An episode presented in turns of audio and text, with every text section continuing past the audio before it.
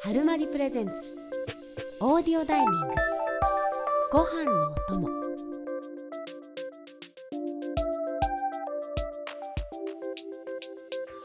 皆さんこんばんは春まりプレゼンツオーディオダイニングご飯のお供です本日のナビゲーターは私岡野ピン子と春まり東京編集部の島崎さんが担当しますどうぞよろしくお願いしますお願いします。さあこの番組は一人ご飯専用のトーク番組ですお家はもちろんお気に入りのカフェとかレストランでゆっくり過ごしながら晩ご飯やランチ朝ご飯を食べる時のお供としてぜひ聞いてくださいさあ本日は私はおうちご飯のお供そして島崎さんは今日はいつものツタヤラウンジで働いております。はい蔦屋ラウンジにおりますね最近多いですね蔦屋今日ね、たまたま収録の時が多いんですけど、まあ、ツタヤラウンジの中でも今日はあの渋谷のグランブルスケアっていう、はいあそこにある11階にあるところで、さっきはい夜景を見ながら、夜景を見なあがら。夜景が見えるんですねそうですね。あの工事現場の夜景ですけどね、あの駅前の。ああ渋今谷ねのちょっとずっと工事、はいしてますからねそう。そこでちょっとやっておりますが、はいまあじゃあ今日はおうちご飯だね。そうですねそうじゃあ私はあの今日は島崎さんはまだお仕事中なんでコーヒーとかですかそうですね。ピンゴさん、なんか今日リラックス、リラックスムムードじゃないですか、見た目。うんそれは化粧してないということ言ってますねいや今日はずっとお家であのー作業で会議っていうか打ち合わせもなかったんですよ今日ははいはいはいはなのであの化粧してませんい。なるほど。ああ、まあはいそう、そうか。いや、全然化粧、化粧してないと思わなかったですっていうお世辞は置いといて、あ の、なんとなく、なんとなく雰囲気的に、ああのそうリそうラックスした感じだったんで、ああそうですそうです今日はちょっとお家にでお仕事あの書き作業とかだったんではいはいはい。はい書き作業をね、です一日やってると結構、あの、すぐ時間経ちませんそうなんですしかも最近ほら日が短いじゃないですかうん。なんかあっという間にあ暗いなみたいな感じにはそうなんだよね。なってきます、。そうでも今日あまりにも天気が良かったんでうん。でちょっとこう寒くなってきて気持ちいいじゃないですか外がいや、寒いね。そうそうもう寒いぐらい急に3日前ぐらいですよねうん。そうなんですけどだから私家の近くに公園があるのでうん。あの日中はちょっとコーヒーを買ってそこのあの椅子というかテーブル椅子があるので公園にはいはいはい。そこでちょっとパソコン持ってやったりはしてましたはいはいはでお家に戻ってきてみたいな感じなんですけどい。なるほどあ。っという間に真っ暗ですねで今私は紅茶を飲んでますあ、いいですね。あったかいやつ、あったかいやつ。あったかいやつそうもうお家の中も結構寒くなってきて確かに。あったかい飲み物が飲みたくなりますよね 確かにね。私も、えっと、冷めたカフェラテがあります。冷めますよね じゃあとりあえず乾杯をしましょうかはい、乾 杯。はい、じゃあ乾杯。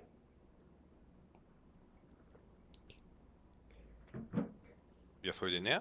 はいはい。また、あの、視聴者か らの、あの、いろいろお言葉いただいて大変ありがたいんですけど、ありがたいです。ありがとうございます。あのね、あの、直接 LINE でくず、あの、来ずに、あの、できれば、あの、おし、あの、コメント欄にコメントしてほしいって言うんですけど、それは拒否はいですはけいど、あ、もうあの直接的に島崎さんに LINE が来ると。そう、ありがたいことに LINE が あの聞いあ聞いた後に、あれはどうなのかなとか、え、すごい。てかわざわざ LINE くださるんですね。そうそう。まあ、普段からしょう嬉しいですねしょうもない LINE をやり取りしてる間柄なの でも聞いててくださってで、るんですね。そう。で、この間も、金曜日、先週金曜日にあの最新のはい実家で小話全編をアップしたんですけど、はいはいそれアップした翌日とかに、はい。 一言、うんちくがないっていう LINE が来て、あれあの時はああの時も島崎さんは代官山の伝えでしたっけそうそうそう。で、ビンそうコですよね実家に実家にいたんで、はいはいそうそう まあ、ピンコさんの実家がログハウスっていうのもある意味うんちくなんですけど、もう全然誰のも何も別に知らなくていい話 そうななるほどがないっていうのに対するちょっと緩やかなクレームが入ったんでクレーム ありますかじゃあ今日は。今日でもそうだからあの次回ぐらいにやりたいと思ってるのが、うんえっともうほらスタバやってタリーズやってやりました。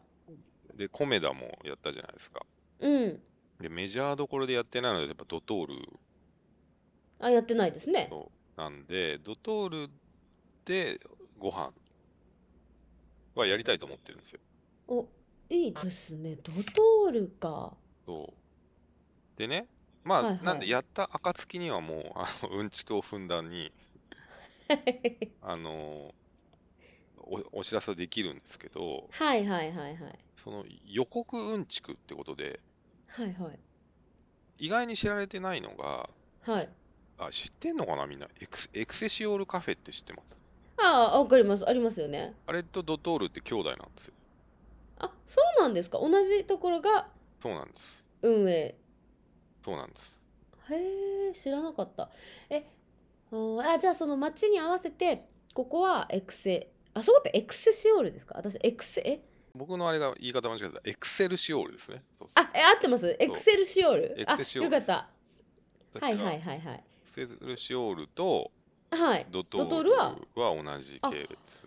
そうなんですか。なんでカフェラテのはいはい作り方がほぼ一緒です、じゃあ味もほぼ一緒。味もほぼ一緒ですあ、そうなんだ。違いはエクセルシオールの方が、まあ、フードのバリエーションが多いえあ、あ、そうなんだ。あ、え、っていうかそうか。私、結構パスタとかありますよね。なんかパスタグラタンとそうか。そうだからランチとかですよねランチのイメージがやっぱエクセルシオールはあってあるある。そして混んでますよね、ランチの時。混んでる混んでるやっぱあのオフィスワーカーにやっぱそうそう。あのいい感じの炭水化物系ランチがいっぱいあるんでワンプレートでみたいなねそうあしかもドトールなんだ全然知らなかったですそうそ私うそうなんですよへえなるほどあともう一個、ドトール系列ってあるんですけど、えさらにちょっと若干こ高級っていうか、えドトールえドトールエクセルシオールもエクセルシオールの方が少し高級なんですかてかそこはフードのあそうバリエでーショすねンが多い。そうですよね。えそうもうなんだろうわかんないな星のコーヒーっていう、あるあれドトールです。え知らなかったですそうなんだそうなの。全然違くないですかテイストだって星のコーヒーって漢字のロゴじゃないですかそうです。あの、あそこだけ唯一、あの、ハンドドリップでコーヒー出してくれる。あの、なんかよりちょっとレトロな喫茶感というそか。うそうそうそう。うんあうんうんうの、っん。ていうので、こう、だから、なんていうんですか、ポートフォリオと言いますか、こう、はいはいはいはだいか。らそのすごいイージーなライトなコーヒースタンドとしてのドトールがあり、うんうん。でランチ重視のオフィスワーカー向けエクセルシオールがありはい。でコーヒーにこだわる星のコーヒーがありうーん。でそでハンドドリップでそちょっとこう重めのコーヒーが飲めるみたいなう。でそしてそれを支えるフードブランドとしてあの五右衛門パスタって知ってます知ってます。え？あの洋麺屋五右衛門っていうあのえブルわーかりますのわかります。うん美味しいで私たまに行きますよ一人で。あれドトールですえ待って知らなかった。えじゃああのエクセルシオールで出るパスタとうん五右衛門のパスタはまあなんかちょっとは違いますけど基本的には同じってことですか基本的に多分作ってる工程は全然違うんですけどはい五はい右五右衛門は五右衛門のお店で全部茹で上げてるかああそうですよねら、はい、ただまあなんなんかはちょ共通ってあるんじゃないですかねきっと、ねえ全然知らなかったそうなんだええそりゃあランチも人気ですよっていう予告うんちくをああえ今のだけじゃないんだこれまだ予告いやそれで問題はだからドトールに行くといやエクセルシオールでも一個ね語れるしうん、ネタあのね有名だしね一個の回として成立するじゃないですかはいだけどこんだけ系列があるとどこでいいっていうのがあっていや今のどうですかねちょっと五右衛門だとパソコン開きにくくないです かそ うですね w i f i があるかどうか迷うですねえだからそれで言ったらやっぱエクセルシオールかなまあそうやりやすそうねなのは。うんでパスタもあるしみたいな。エクセルシオールがいいかな。そうう。んなんか結構オフィス街にありますよねエクセルシオーあルるっあるあてる。ちょそうだから神よ谷町にあるんですよああ、やっぱあります。僕もね、くそうよそくう行くそうクライアントさんの、クライアントさんのビルに1階に入ってて、あうんそういうイメージありますオフィス街の1階とかそうそうそう。なんで、エクセルシオールのパスタのお供みたいな、あいいじゃないですかがいいんじゃないですかね。うんうわいいですねなんか五右衛門の明太パスタとか食べたくなってきちゃいましたもん私今あの、あれですよね、別にジャンクフードじゃないけど、たまに食べたくなる味ですよね。そうなんですわかよるなんかやっぱちょっと違うじゃないですかわかる。そうそうあいいですねそうなんだ全然知らなかったですうん手広すぎます ね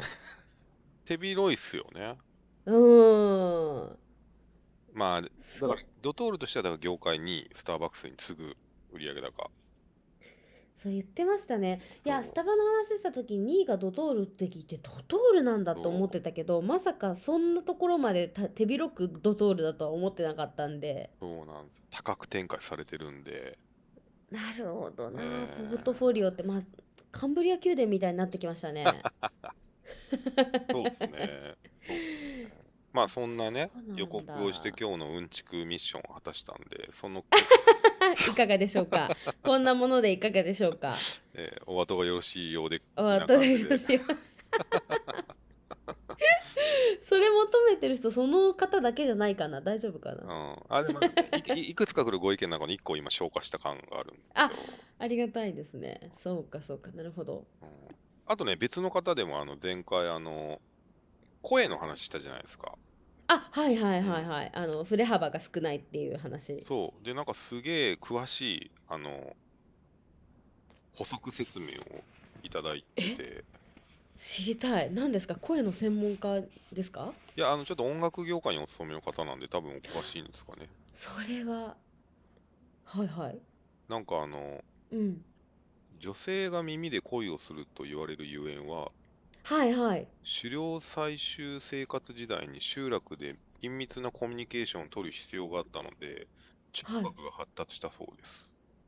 あ、聴覚がはい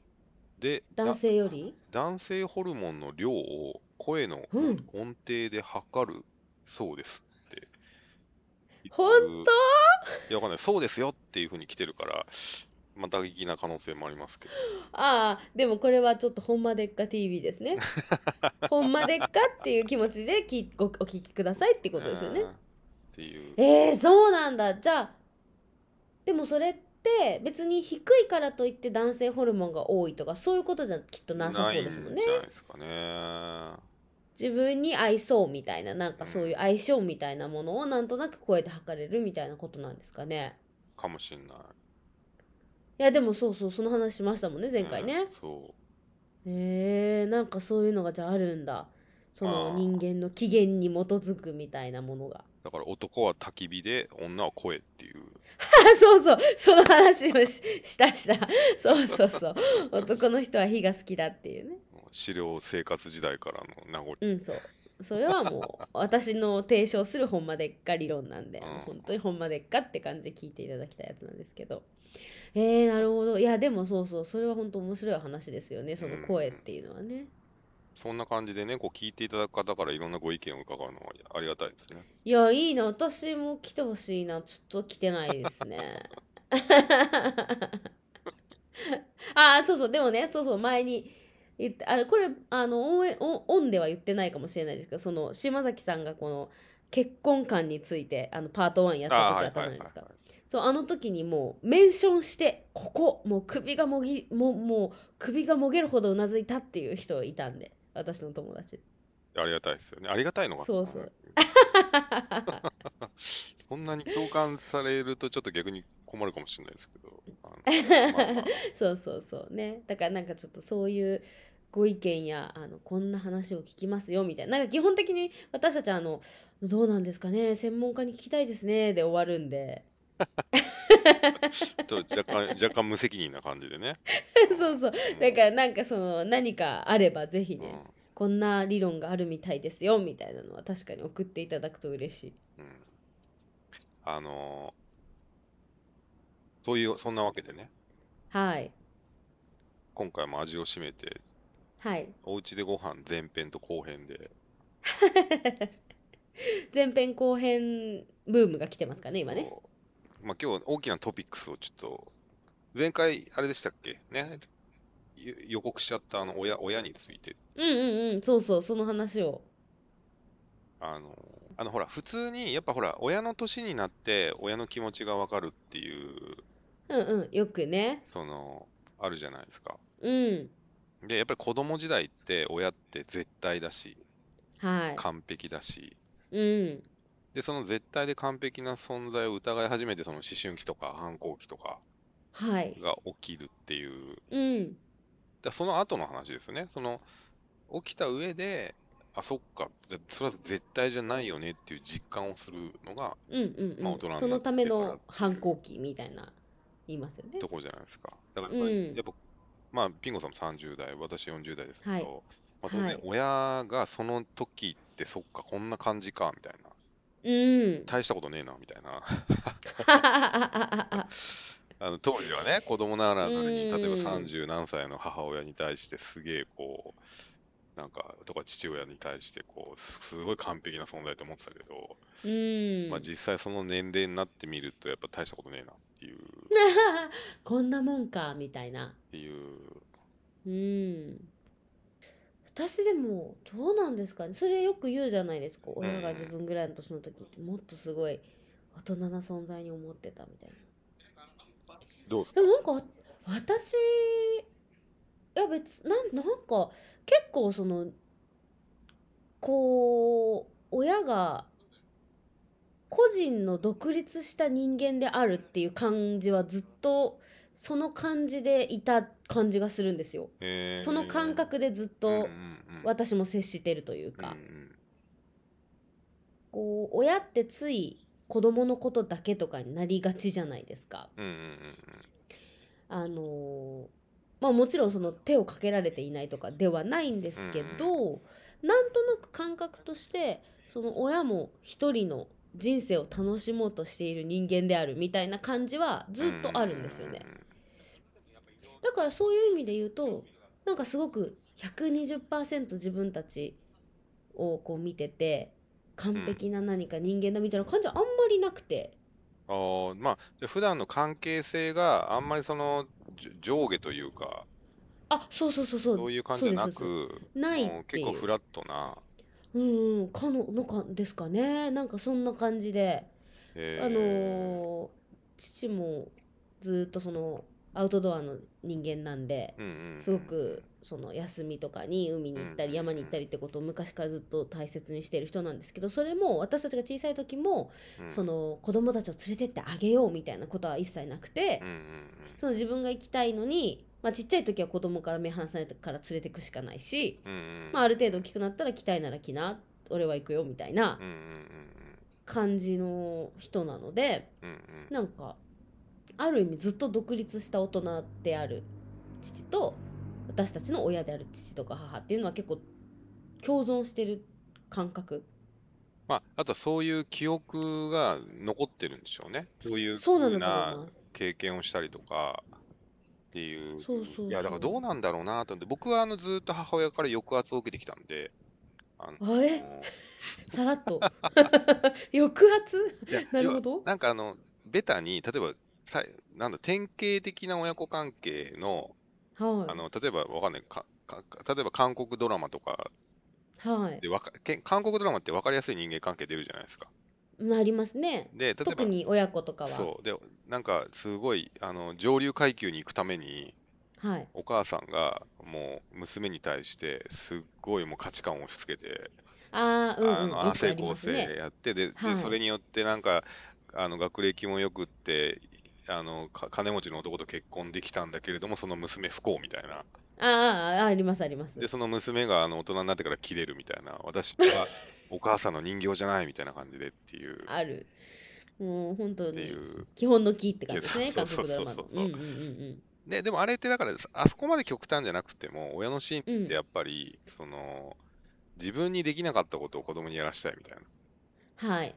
マインドで、まあ、それこそあうのんね、あの受験漫画の2月の勝者じゃないけど、はいあはいはいの子供にいい大学行かしたいとかっていうので勉強をこうさせるとか、うんでそれを、それを、えっと、あ愛であると、それがうんうんうんうんってういん信念のもとにやってる人とかもはいいるから、別にその韓国ドラマじゃないにしても、うんまあ、大体の親はそういうかかん形を持ってるっていうか、やっぱ自分にできなかったことをさしたいっていううんエゴ、うんうんあ、エゴって言っちゃったけど、 いやでもまあそうですよねそしてよくあることですよねやっぱそこをこう当事者になるとミックスしてしまうんでしょうねそうそうそうこう外から見てるとそれがエゴであるって見えるけどやっぱり渦中にいるともっともっといろんな大変なことがあるし分からなくなってしまうんでしょうねそう。で、で私はうちの母があの小卒だったんですね。へえ自称ね。あの義務教育のある時代の人なんで中卒のはずなんですけど、え自称小卒本当に中学校行ってなかったらしくて、ああなるほどいけてなかったというかそう、もうなんか、まあ、今だから時効かもしれないですけど、中学校になってええもう東京には、あの栃木の人だったんですけど、ええ東京に働き出てて、ええへえ、まあすごいお金を稼ぐためにっああなるほどていう感じなんで、があの学歴コンプレックスがやっぱあって、ああなるほどだから結婚して子供産んだらいい大学に行かないと人生苦労するっていうなるほど形でもうそれが人生の全てだっていう風に あのバーってこう押し付けるというかうんっていう感じの親だったんですけどでもそれは別にまちある意味間違ってはいなくてまあお、うんおも重いじゃないですかその子に対するはい期待値がそえげつないっていうのもありますしねうで幸いだからそれにえっと答えうるあの性格を持っていたから良かったですけどいやつまりちゃうんんちゃんと言われたように勉強するっていううんうんうんうんそうです ねでそれはまあ、まあ、これがね、例えば100メートルで世界記録出せっていう信念で強制されると、できな くなっできないじゃないですか。そうその時に 誰もまあができることじゃないですからねそう。でも極端だけど、勉強だってそれあり得るじゃないですか。 まあでもそれもそれはなかなかそうじゃない人もいますけど島崎さんはもちろんそこはっていう感じだったんですねもそうそういうのを考えたから、ゾッとしますよね。もしそこがもし、え 100m だ世界記録だったらですかそうそう。だから僕にとっての100メートル世界記録出さなきゃいけないぐらいのハードルを課されてる子供たちっていっぱいいるから。そういうことですよねうんいやいや本当に親子関係って私はほらあのまだ親じゃないんであれですけどいろんな親子関係があるしなんかこれ前も言ったかもしれないですけどその全てがそこじゃないけどでもやっぱりその親子関係だったりそこで植え付けられた価値観というか、まあ、植え付けられたって言葉が悪いですけどやっぱりその価値観っていうのってどんなに自分がこうもがいても抜け出せないっていう部分はあったりするなって結構思うんですよ。いやー、もうし、あるね。うん、うん。結構そして本人が無意識だったりするからうんなんかこう親のようになりたくないと思いすぎて全く多分それは同じことをしているのかもって外から見ると思うとかあるよね。うんあるよね。ほんと。結構やっぱり本当にそれは人によると思いますけどそその影響って大きいですようんね。特にあの、なんかね、まあ私人、人の親になって思うのは、はい、価値観が似るというよりかは、ええ、何が好き、何が嫌いっていう部分の、なんか軸は似ちゃうね。あそうですかいやお子さでん見てて思いますかつまり、親が好きなもの、まず好きになるんですよ、やっぱり。親が好きだからという理由うで。ーんはいはいで、親が嫌いなものは好きにならないんですよ、基本。でもそうですよねそもそもそれはもう触れる機会が少なくなりますもんね親が嫌いなものはそうそうそう。で、で、その親がそのある嫌いなものに悪態をついているとするじゃないですか。はいこんなもの、こんなもの食えたもんじゃねえわ、みたいな感じで、例えばあー食べ物に関して例え言ばってると、まあ、はい向こうで聞いてる子供は、あ、これは良くない食べ物なんだっていうふうに、まあ、学ぶっていう。思うということですよねそう。だからそういう好きとか嫌いとかの美意識って、あの、答えがないから、親の発言とか言動を参考にせざるを得ないそうですよね。で、例えばそれが勉強とかだったら、正解があるから、うんうん、うん。親が間違ってることを確認できるわけですよ。はい。だけど、好きとか嫌いっていうのは別に正解ないから、いや、本当そうですね。あの、なんで、それをだからた正さな、正す機会がないまま大人になるんで、うんんんそうすると美意識とか価値観っていうのは似てくるんですよね。そうですね。だからこそ180度触れる時があるんですよ。だから同じ論点で嫌いっていう風になるんで、ああ。まあその例えば反抗期みたいなことを経てっていう。そうそうそううんうんうんうん。だからお母さんが好きなものが全部嫌いっていうのって、そもそも好きとか嫌いの同じ土俵に乗っちゃってるんですよ。いや本当にそうですよね。うんで、はだかたからら、結は局から見ると、いや、別にお母さんうんうがん好きだったら、それはそれでいいじゃん。あなたは別に、それを好きでも嫌いでもないってポジションに行けばいいんだけど、そうですよね。あの、アンチになっちゃうんですよね。うん。そうですよね。結局同じものを見てるんですよね。そうそうそうの好きか嫌いかっていうのが逆にしただけで。そうそうそうそう。すごくわかります。だから判断軸が一緒になっちゃってるんですよ。そうその上端を取るか下端を取るかっていうだけで。うん、それにやっぱ本人ってやっぱ気づかないんだと思うんですよね。そうなんだよね。で、はたから見てるとね、本当どっちもどっちみたいな、あの、そう です。だからそう一周回って同じことを言っているというかそうなんだよね同じ価値観に乗っかって何かこのは何かを判断しようとしてるんだよってやっぱり思うんですけどいやだからまあ、それが、なんかね、逃れられないんで、そうだだそ、それで言うと、ピン子さんだから話聞いて恵まれてるのは、まあ、その話をもう一個戻すと、その、はいえエゴっていうよりかは、だからやっぱ、一番あの、親が楽しいと家族も楽しいという発想がやっぱ一番ベストだと思ってて、はいはいはいそれはそうだと思いまだす。親がまず、親自身の人生を楽しむっていう。うんうんうんそうです。で、だから親が親自身の人生を捨てて、こ子供に託そうとするっていう時点でちょっと重いし、そうなんですよ。本当にそう思います。やっぱそこでちょっと歪みがどうしても生まれてしまうかうら。ん、多分やっぱり家族が全員まず自分が幸せであるということを考えて、うんそれによってこうみんなが幸せだよねっていうのがなんかやっぱりいいそういう方向が一番なんか変な歪みがないかなと思うんですよね。そうなんだよね。だからなんかべ、べき論で、なんか習い事とかね、うん、そういうのも、私はやらないけど、子供たちは将来のためにやった方がいいみたいにして始めるやつって、まあ、大体続かないし、誰も楽しくないっていうねそうそうそう別に子供もやりたくないしそう別にそうそうそうねえでもやらせなきゃいけない親みたいな誰も幸せじゃない状況みたいなのが生まれますよね、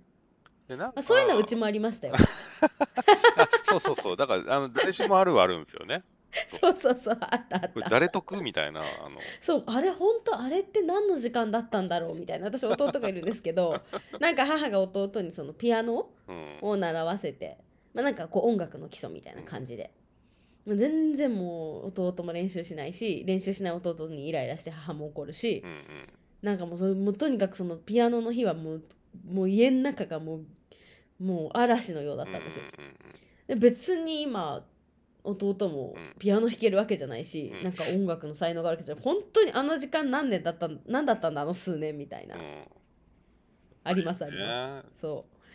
全然あるそうでなんかさその、まあ、仕事柄あの役者さんとかミュージシャンミュージシャンの方と話す機会とかはいあってやっあぱりまそすの、ね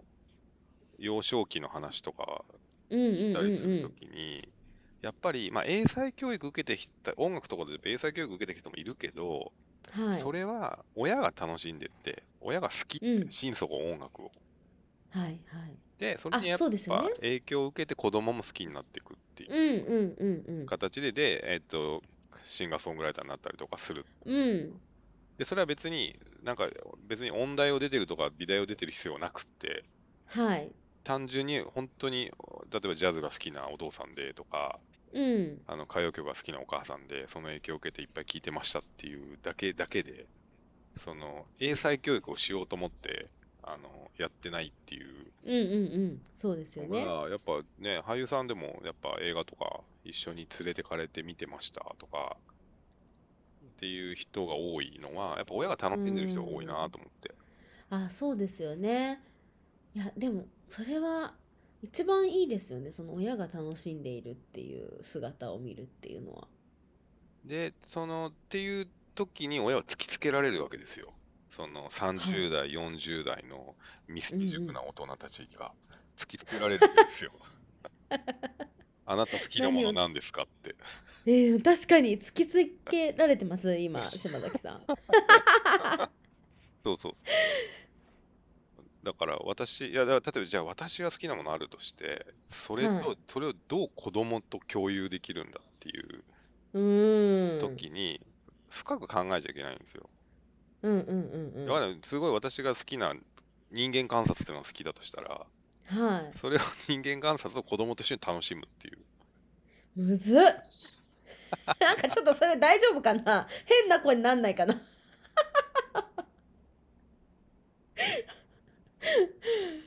でも、すそごいれが問われ、問われるというか、で、それがない人うんがやっぱり託しちゃうんですよね。いやそうですよねそうそう確かにじゃあ何が好きなのっていうか何があなたを幸せにする瞬間なのですかそうそうとそういそううことですよねそうそうそう。それが「いやわかんないです」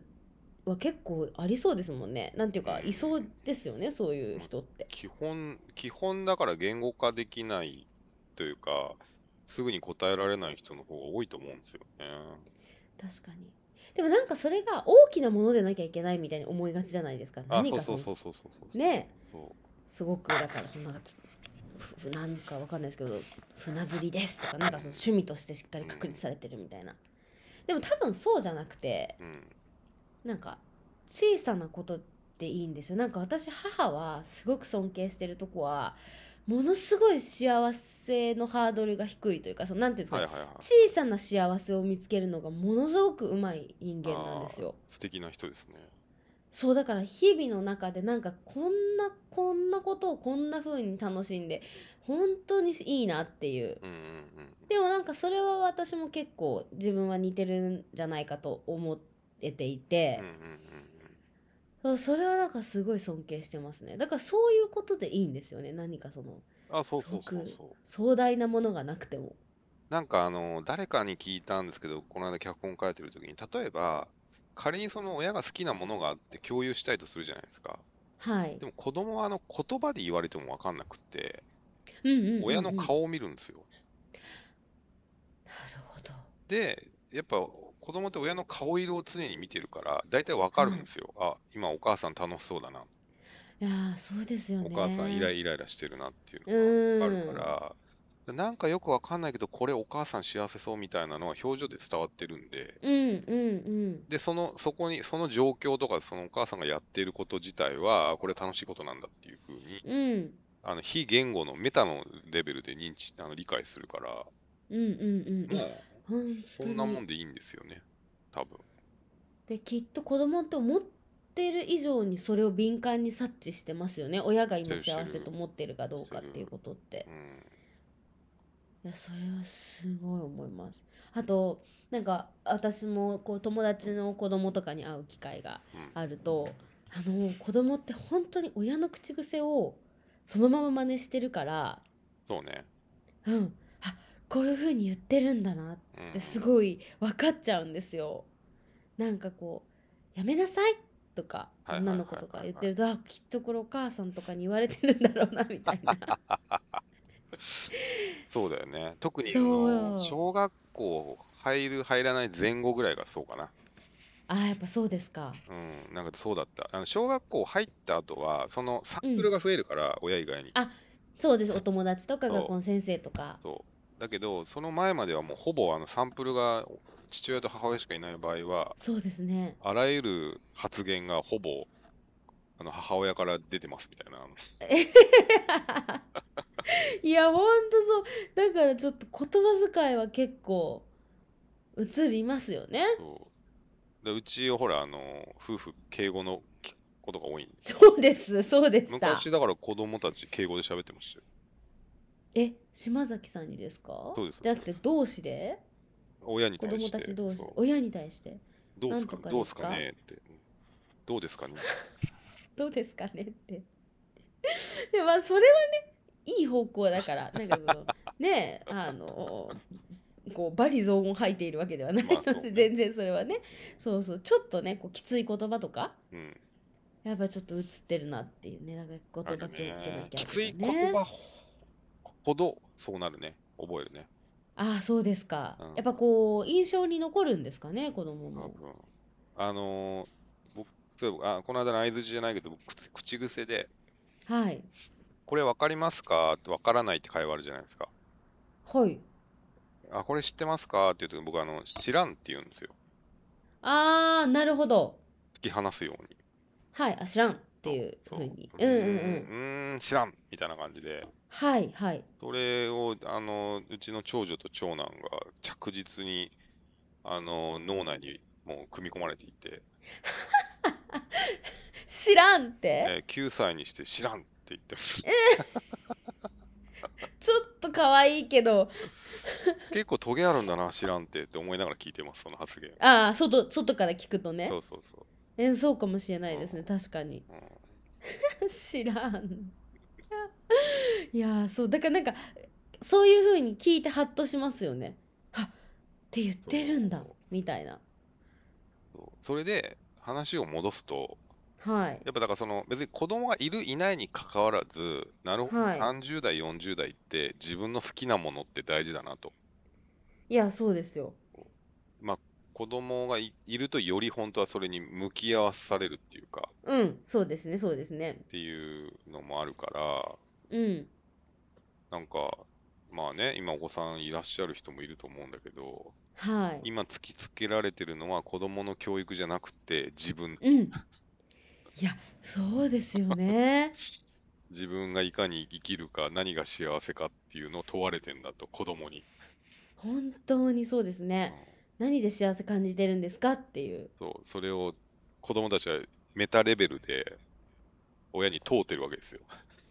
いやすごい本当にそうですねお父さんお母さん人生って何が幸せなのって目で見てるわけですよ それはそれは厳しいなそう捉えちゃうとへえっていう、いや本当にそうですうんいねやきついよねだからやっぱ30代40代未熟ですからそんな問いをねえでもだから何でもいいんでしょうけどね小さいことで こうでただよくあの母娘があの比較的まあ喧嘩もするけど間柄が強固はいはいのってその好き嫌いの軸で行動しやすいっていうのはあると思うんですよおおだってというのは例えばファッションとか例えばそのあーなる誰ほどその誰でもっていうとあれですけど好きなものの一個ってファッションとか、まあ、グルメとか、はいはい、はいまあ、甘いスイーツとか甘いもの食べたいとかねうんうんっうんてあいりうますよねそれでもいいわけじゃないですか好きなものはいっていう意味で言うと一人の人間として、っていうところで行動をまあ共にしやすいしはいはいああそうかそうですねそうするとママが好きなファッションママが好きな髪型ネイルスイーツみたいなところうで、んで、ママはそれにキラキラ顔、目、目キラキラさしてるのを子供見てるわけですよ。はいはいはいはいっていうところで、こう、その美意識を共有するっていう風になってくると、さっきの反抗期のあの真逆じゃないけど、そこはでいシンクロはしやすいっていうのがあって、で、お確とかにお父さん子のね、娘さんもいる場合っていうのは、やっぱりその、きょ積極的にその接点を持って、そうですねそうお父さんがもうあの強制的にこう、ひ引き回すというか、巻き込むあそうそう巻き込むっていう感じそうですねっていう時間が多いと、まあ、ち父、娘が仲いいとこもあったりしますけどうんうんね、っうんうんていう。いやそうですよねなんか私なんかそういえばあの父と仲いいんですよだから海のうんうん海でとか、まあいろんなその遊びをうんうん一緒にできるんうんうで、んで私本当にこう反抗期みたいななんかよくあるじゃないですかはいは娘いはいが「お父さん臭い」みたいな、はいはいはなんか「洗濯も一緒に洗わないで」みたいいな、うんまあ、別にそういうのはなかったっていう、うんうんそういう反抗期はなかったはいみはいたいはいな話で別に今も仲いいんですけど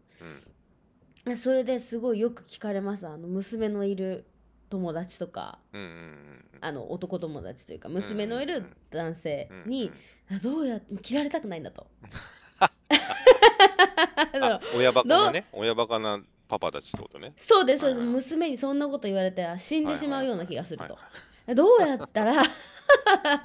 そういうかなあの父娘の関係をうんこう築けるんだというのを結構よく聞かれますね私は。はいはいはいはいなんか私結構そのおい私の親も私の友達と仲良かったりするのでうんうんうんなんかインスタで勝手に DM してたりするんですけど、はいはいはいはいなのでそのそういう関係性を知ってる人が多いのでそれでよく聞かれました、えー今も聞かれますでもそうあれあんまり明快なアドバイスできないってことでしょピンそうピでンも子ださかん的にらやっぱあでもやっぱさっきのことですやっぱその自分がその一人の人として人生楽しんでそうでいいなこうこの一点に限ると思うと私は言ってますああそうかもねそうその親であることはその人の人間の一部であってはいはいはいはいそそれ以以外の人間としてのこうなんていうの幸せがあるとうんうんうんその一部が私の親であるということっていうことを私は小さい時から認識しているのでなるほどねそれだと確かに思いますはいなんかその私娘いるんですけどそうですよ だから聞きたかったあのでまあその娘に臭いとかキモいとかって言われることの恐怖は一切ないんですけどでしょう ねでただねなんかこそうこの間ちょっとし不思議な体験があってはいもう上の娘が12歳まあ6年生わなんであもうそんなに大きくなったんですね、もう大人ですよいやほんとそうですよねで、あのー私のことは父ちゃんと呼ぶんですけど、はいえかわいいいやー、このでもこの話、ちょっと奥さん怒るかな。あの、えこれてるみさん聞いてるのかな さすがに聞いてないと思います。じゃあまあでも、あの、そんな、あのめ別にそんな、んあれなんでいいんですけど、あのはいはいもうもう言ってるんですよ、あの臭いって、私のこと。へえそうなんだ、まあ、私、あの、タバコも吸うし、お酒も飲んであ、ーそういうねそうんうんう、んでんそういうのも含めて、まあ、うん匂いはあるじゃないですか。うんうん で、この間も、まあ、ちょっとひ久しぶりにこうフィジカルに対面で会う話す機会があって、娘と。あはい もうその時点ちょっと普通じゃないんですけど、うんはいで、あの普通にあの酒臭いから近寄りたくないって、笑顔えー、あの、しかも笑顔で言うっていうのが、ちょっと不思議な体験だったんですよ。えどういうことで笑ってるってことですか父ちゃん酒まあ臭いから、あははみたいなあーというよりかは、あのなんかねその臭いっていうことが、はい結構会話の中で、か家族間で当たり前になってるみたいで、日頃から言い合ってるっていう、例えば汗臭いとか、足が臭いとか、ああなのるほどトイレが臭いとかっていうのを、はいはいはあいのでもだから人間の生理的な現象として臭いものってあるじゃないですか、男はい女問はわいずはっいうんうんうんうんていうのをオープンに話しているから、あーなるほどだから、なんかなんだろう、えっと、ちょっと口にご飯がついてるよぐらいの感じで、あ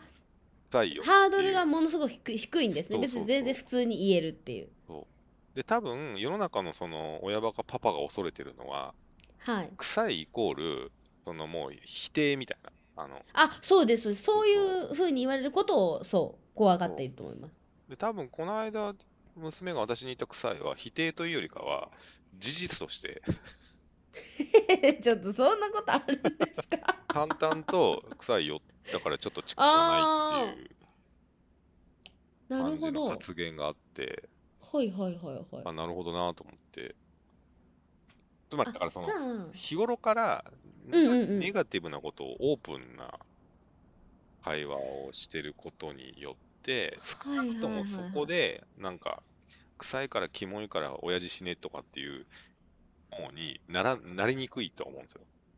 なるほどだから臭いのに対するネガティブ度をなるべく低くしてそ低うそうくそうそしうていくっていう新しい対処法っそうてそういそううことだから 人間、人間は基本臭いんですと。ああなるほどそう別にそれは誰だからとかじゃなくそうそうてそうみんなそう臭い時は臭いしそうっていうだからあるあ正しるい父親の個人一人が臭いからに存在しちゃいけないということにはならないんですと。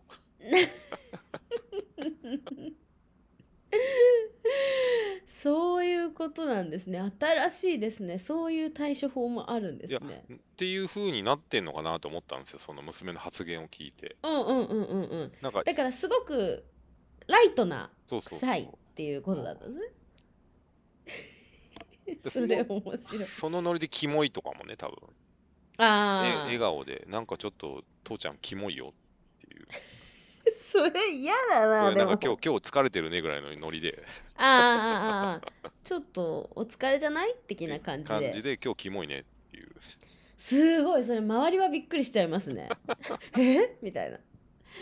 ていうことなのになるのかもしれない、あーそれぞれの形がありますねねなんで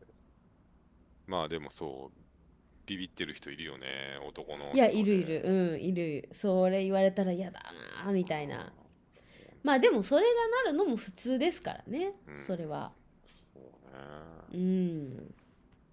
まああのこの前半前編最後まあそろそろし締めようかなと思うんですけどはいはいその本当あの娘ができてなんかこう人格変える男いるじゃないですかああっていうのはその娘が可愛すぎるみたいな感じでそうそうそうはいはいはいいるいる一番信用してないんですよね。いやでもいますよね娘ができてもうちょっと変わったわみたいななんか例えばずっと独身時代夜遊びしてましたとか、うんうんうんうんうんなんなら子供がいない結婚生活時代も浮気してましたみたいはいはいはい はなのが娘が生まれた途端に成人になるみたいな、いいるいるいるいるいるもう本当信用してないんですよね、あの人として。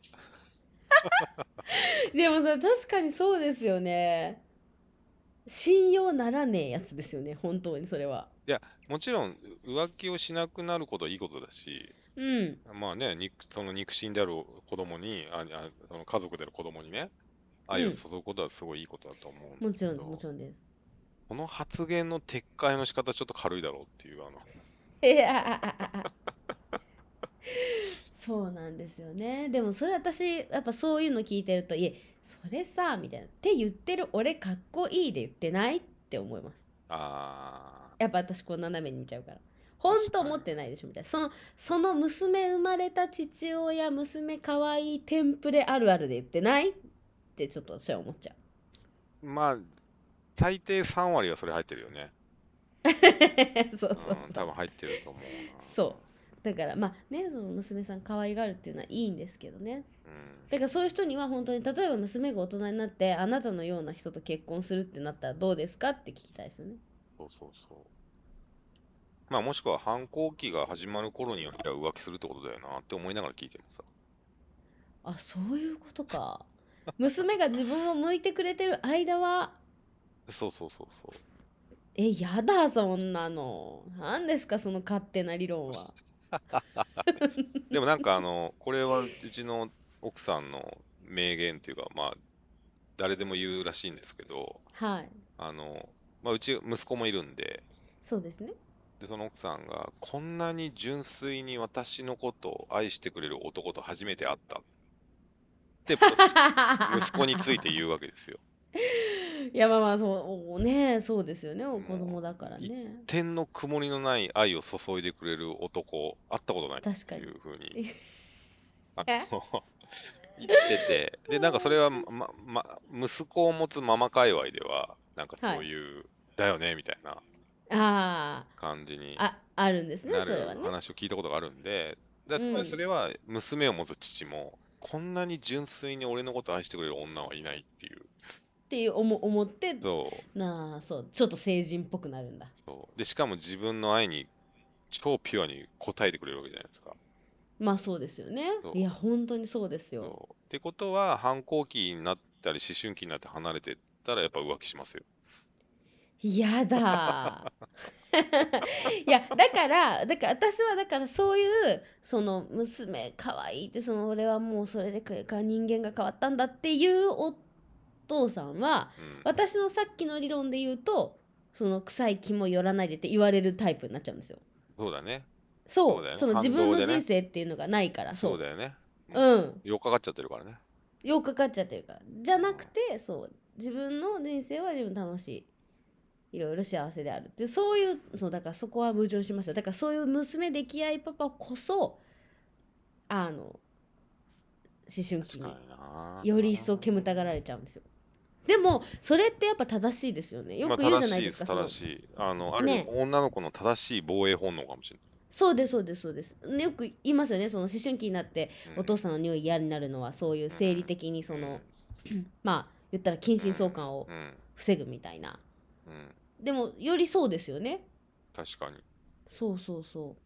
だからうまくできてるんでしょうけどだからそういうこと言ってるとっていうね確かに。あのーそうだ、それで言うと、あの、よく、都市伝説と僕は思ってるんです けど、はいあのー子供がいる、例えばじゃあお娘がいる、娘がいるパパうんがいて、はい娘は2番だと。はいはいはあいくはいまでもママが1番だよって言っているうんっていう、パパがいるっていう都市伝説あるじゃないですか。うんうんうんいるんですかそういう人。周りにいますいやえー、そういう言い方をしてるかどうかは分かんないですいや私はそれを言ってるってことはなんかパフォーマンスその言うってこと自体は、なんかパフォーマンスっぽくてあるあるを言ってるそれこそテンプレあるあるを言ってる感じであれだなって思いますけどもうそれを字で言う言ってる人みたいな何ですか本当にそうなんだって思う人っていうのはそう私は自分の父はそうですもう結構私はないがしろにされてる母が一番ああ、すば、いや、俺、そう、そういう家族のも、夫婦のもとに育った子供が一番幸せだと思うんだよね。え本当ですか一番幸せですよ、それ。その夫婦がうまくいってそうてそうみたいな。そううそんう。うだんうんうんだからさっきの話にも戻るんですけど、親は親として親の人生楽しむっていう意味で言うと、そうです。もともとまあ一般的には今恋愛結婚じゃないですか。とはい好。き同士で結婚したっていうのが、うん、多くはね。前提が子供が生まれた瞬間に子供にフォーカスする必要性ないわけですよ。そうですよ。本当そう思あの連続してそのね男女関係の中でのう。うん。年を重ねながらお互いを信頼し合っていくっていうことを続ければいいうんうんのうん、がう別にん。子供が生まれた瞬間にシフトする必要は一切ないしそうです。シフト。しちゃうってことはそれだけ脆かったってことだと思うんですよね。